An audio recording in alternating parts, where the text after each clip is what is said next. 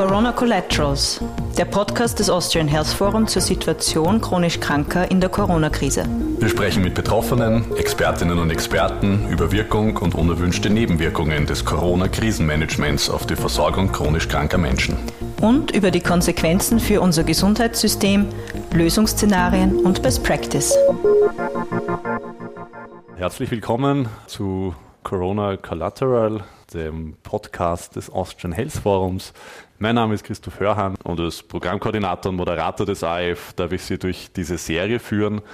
Zunächst möchte ich mal ein bisschen erklären, wo wir da sind. Wir sitzen in einem umgebauten Studio, das viel größer ist. Viele Tische wurden reingeschoben. Wir haben Fenster, die wir ständig lüften. Das Team trägt Masken und alle hier im Raum wurden heute früh schon auf Corona getestet. Das heißt, auch für uns und unsere tägliche Arbeit hat sich viel verändert. Wir wollen aber in dieser Podcast-Serie ganz besonders jene vor den Vorhang holen und an die Menschen denken, äh, die sonst ganz dringend Leistungen aus dem Gesundheitsbereich brauchen und über die in den letzten zwölf Monaten viel weniger gesprochen wurde, nämlich äh, die chronisch kranken Menschen in Österreich. Ich freue mich, als unseren ersten Gast äh, dazu Professor Dr. Herwig Ostermann zu begrüßen. Herwig, herzlich willkommen. Wir Danke kennen uns schon gut und seit äh, vielen Jahren. Auch die meisten unserer Zuhörer äh, werden dich kennen. Du bist äh, in meiner Wahrnehmung immer so der sympathische Tiroler bei den Pressekonferenzen der Bundesregierung gewesen, der in äh, wenigen Worten Zahlen, Daten und Fakten zu allem Gesagten auf den Tisch legt äh, und damit für Klarheit in der sonst schwierigen Diskussion gesorgt hat.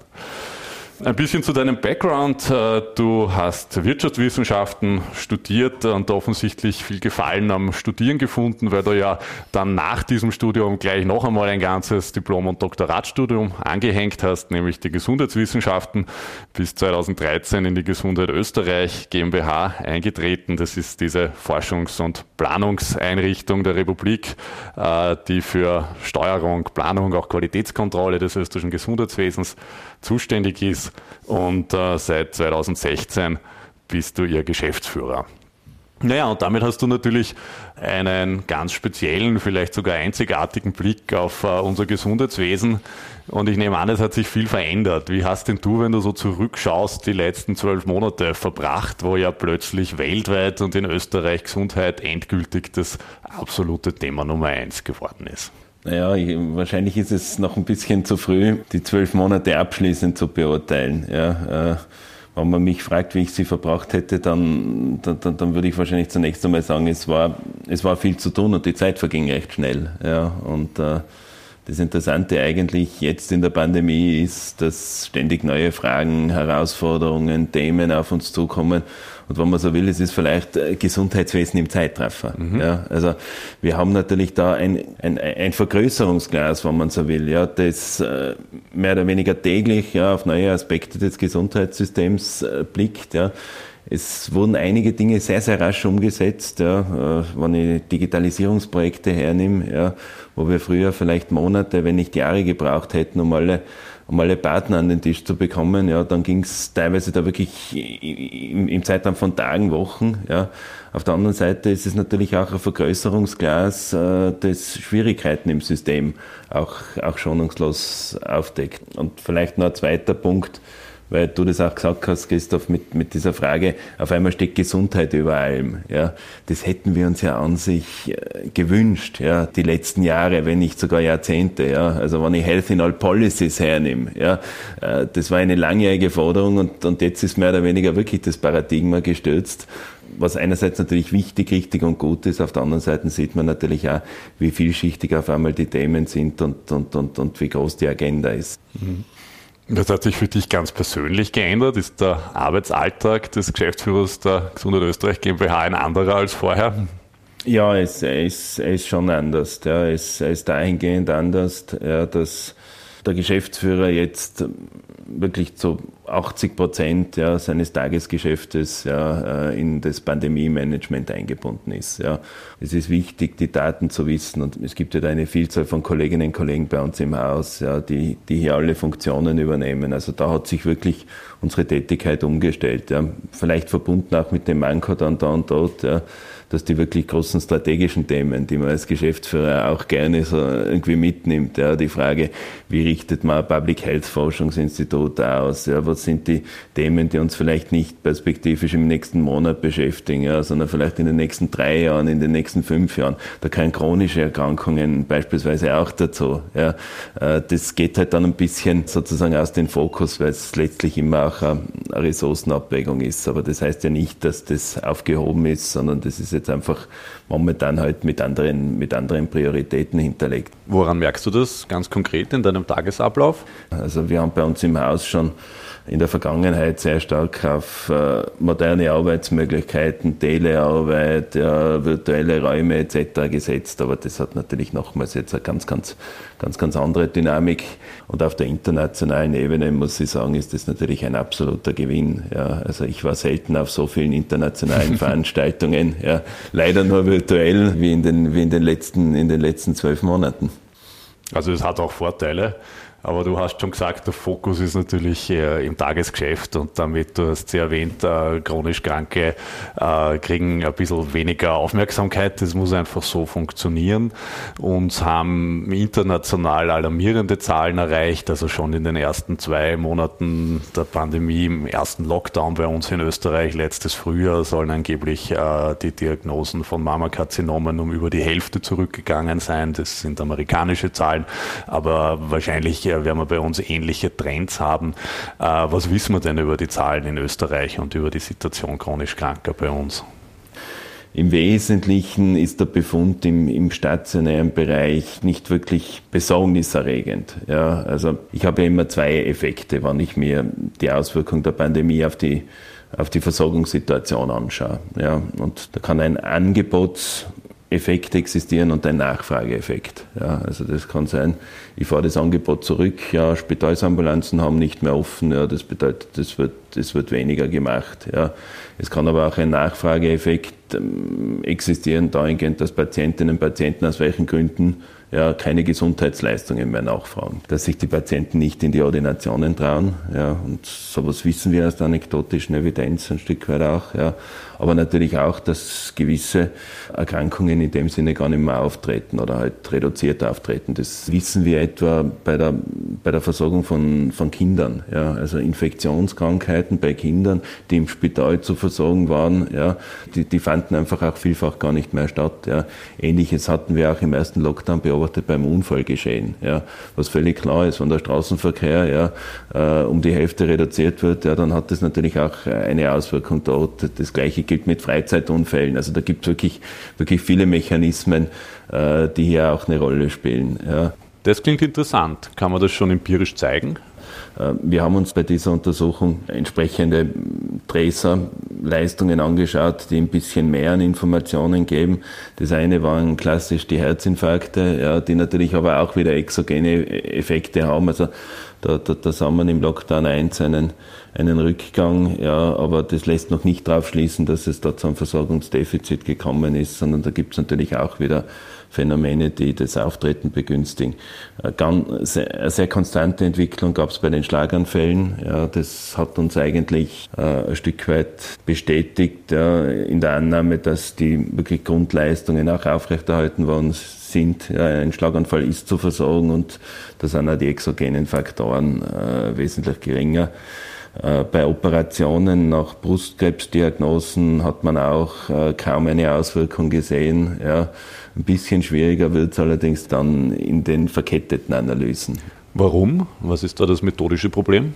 Ja, also die Frage ist wahrscheinlich weniger die Diagnose und die erste Operation, die dann auf die Diagnose folgt, ja, sondern haben die Patientinnen und Patienten wirklich im gleichen Ausmaß Routineuntersuchungen, Kontrolluntersuchungen. Ja. Da haben sich auch ähm, gerade im letzten Jahr äh, die Patientenanwältinnen und Anwälte sehr engagiert. Die haben das auch gesammelt, ja, damit man also da auch äh, aus den Schwachstellen, insbesondere jetzt in dieser ersten Phase, wirklich auch gut lernt.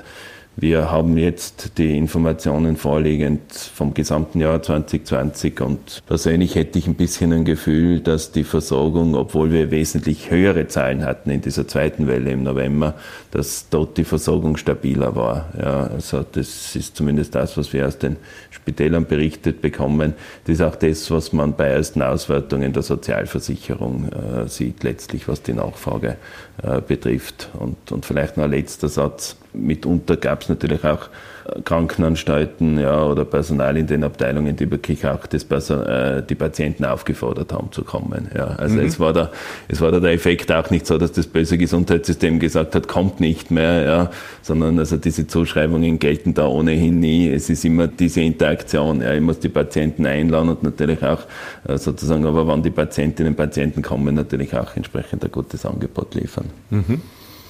Ja, also da höre ich raus, äh, du siehst sowohl Unterschiede zwischen der ersten Welle, dem, dem berühmten ja. harten Lockdown und allem, was danach gekommen ist.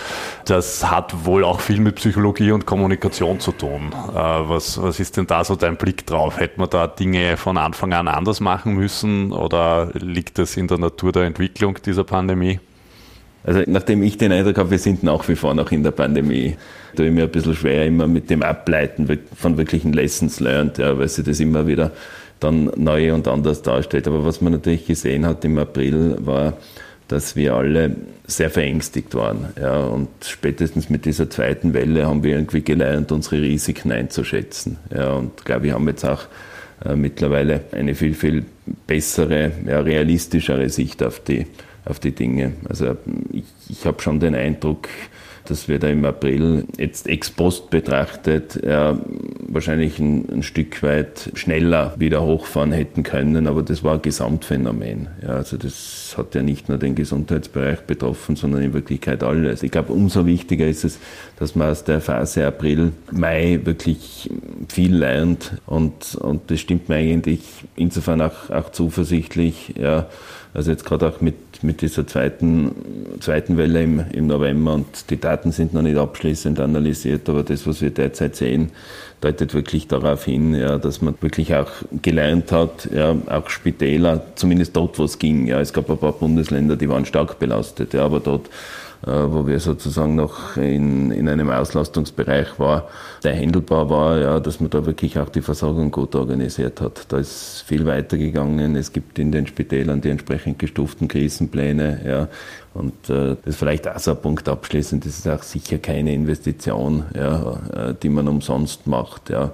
Es geht einfach darum, wie setze ich gute Hygiene, wie setze ich gute Schutzkonzepte auf und wie wir da gut auch, gut auch in den Spitälern, in den Pflegeeinrichtungen Infektionsketten letztlich auch, auch vermeiden. Ja. Mhm. Das ist nicht nur diese Infektionskrankheit, es gibt natürlich auch, auch andere. Also ein bisschen bin ich gespannt, ob man vielleicht auch was sieht, letztlich in der Statistik bei Ansteckungen in den Krankenhäusern ja, etc. An sich müsste man da wahrscheinlich auch einen gewissen Begleiteffekt sehen, positiv. Ja, das ist ja ein schöner Aspekt, dass es ja auch äh, positive Details gibt zumindestens. Was wäre denn alles machbar gewesen? Ja? Oder, oder andersrum, was könnte denn jetzt auch schon wieder funktionieren, äh, obwohl wir, wie du sagst, natürlich jetzt viel höhere Fallzahlen haben als im Frühling? Wo haben wir vielleicht noch ein bisschen Potenziale, Spielräume, die wir jetzt gerade erkennen? Ja? Dann glaube ich, ist es sicher das Thema rund um Digitalisierung. Ja, ich kann mit Daten einfach fragmentierte Systeme überbrücken. Ja, und wir haben gesehen, dass das schon auch äh, wirklich spielentscheidend äh, sein kann. Und äh, ich glaube, da, da muss man auch wirklich den Fokus hinlenken. Und letztlich, glaube ich, ist das der Punkt, wo wahrscheinlich die dann künftig einen Vorteil haben werden, die sich ein bisschen rascher ja, und ein bisschen nachhaltiger bei den Themen einstellen und umstellen.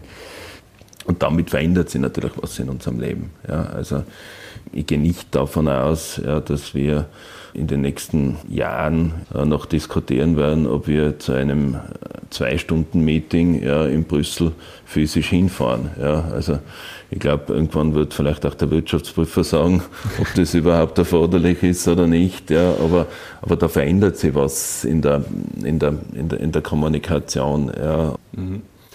Ja, umso mehr wird es wahrscheinlich wichtig sein, dass wir uns wirklich gut aufstellen, um das äh, für chronische Patienten auch äh, handeln zu können, wenn das noch äh, länger dauert.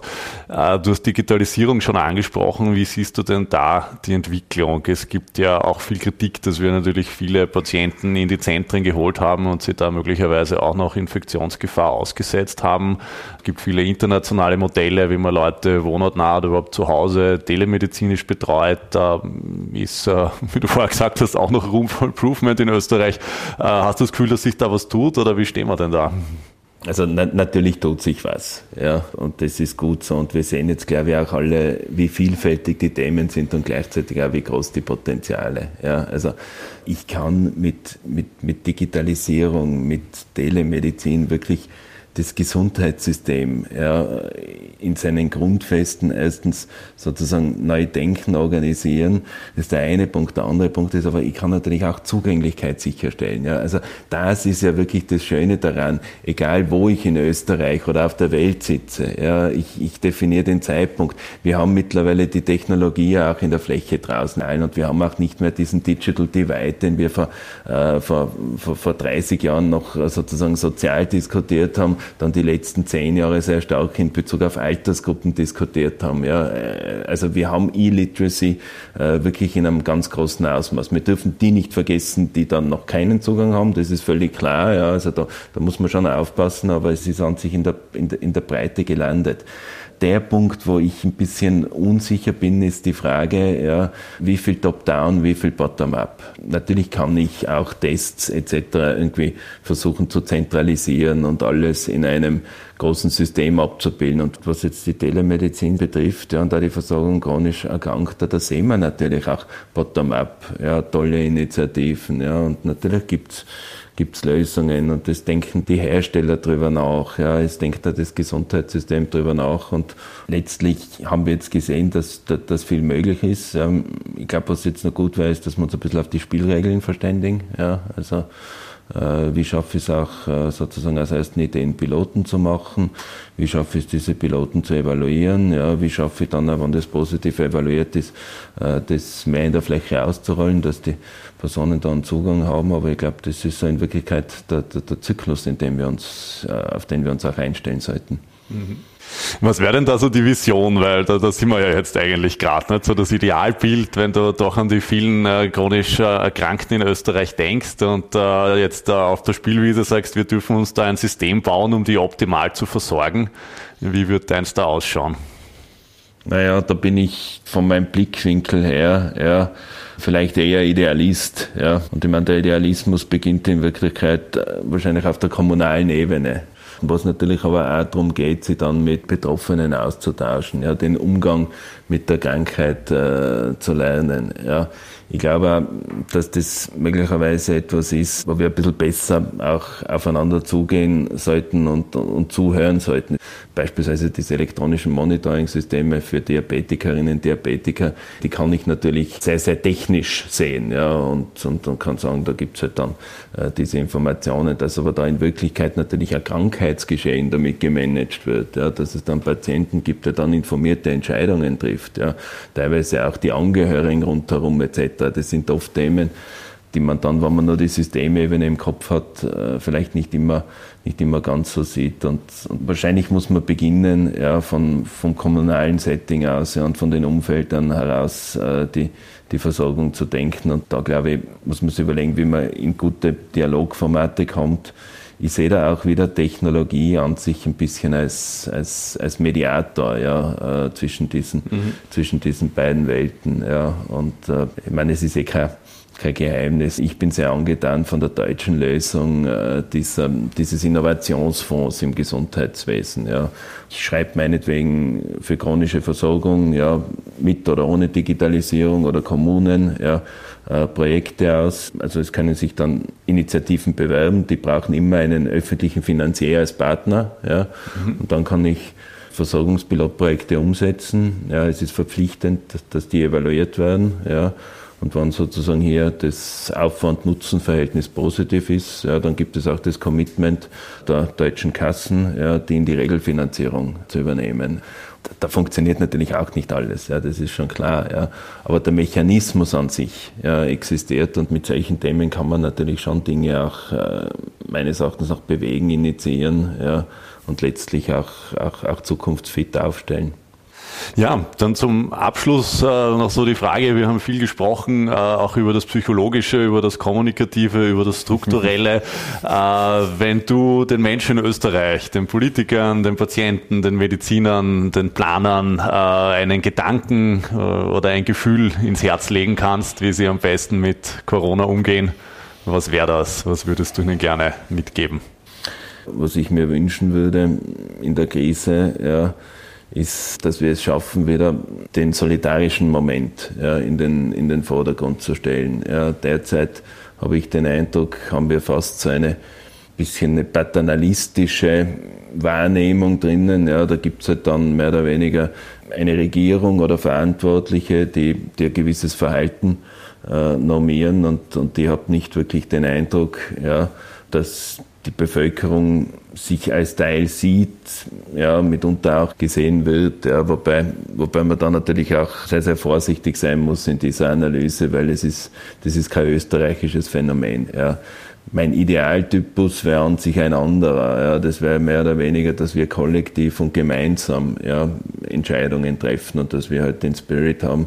Wir wären dann halt meinetwegen gemeinsam diejenigen, die äh, die Pandemie in den Griff bekommen, weil wir halt alle uns zweiwöchentlich testen lassen ja, und weil wir da gegenseitig aufeinander schauen, weil wir uns eben nicht stigmatisieren. Ja. Also, weil das letztlich, glaube ich, dann auch den Menschen zeigt, wir haben ja Dinge in der Hand. Ja, und, und das ist keine auswegslose äh, Situation, sondern es gibt eben Entscheidungen, die hier durchaus äh, gemeinsam und kollektiv dann einerseits die Pandemie im Schach halten und vielleicht sogar uns auch wieder ein bisschen mehr an, an, an, an Freiheiten ermöglichen. Und vielleicht muss man mit dem Bild beginnen und dann überlegen, ja, äh, wie, man, wie man da auf eine, auf eine gute Kommunikationsschiene auch kommen kann oder in dem Fall natürlich viele, viele Kommunikationsschienen. Ja, vielen Dank. Äh, ein guter Wunsch und ich glaube ein, ein, ein guter Schlusssatz auch, äh, der uns ein bisschen einstimmt auf die nächsten Wochen, äh, die da wohl vor uns liegen. Vielen Dank, Professor Herwig Ostermann, für deine Teilnahme an Corona Collateral, dem Podcast des Austrian Health Forums. Ja, vielen danke. Dank für die Einladung und das, und das angenehme Gespräch. Ja, danke ja sehr. und alles Gute für deine Arbeit, die ja auch einen wesentlichen Beitrag zu alledem leistet. Danke. Thank you.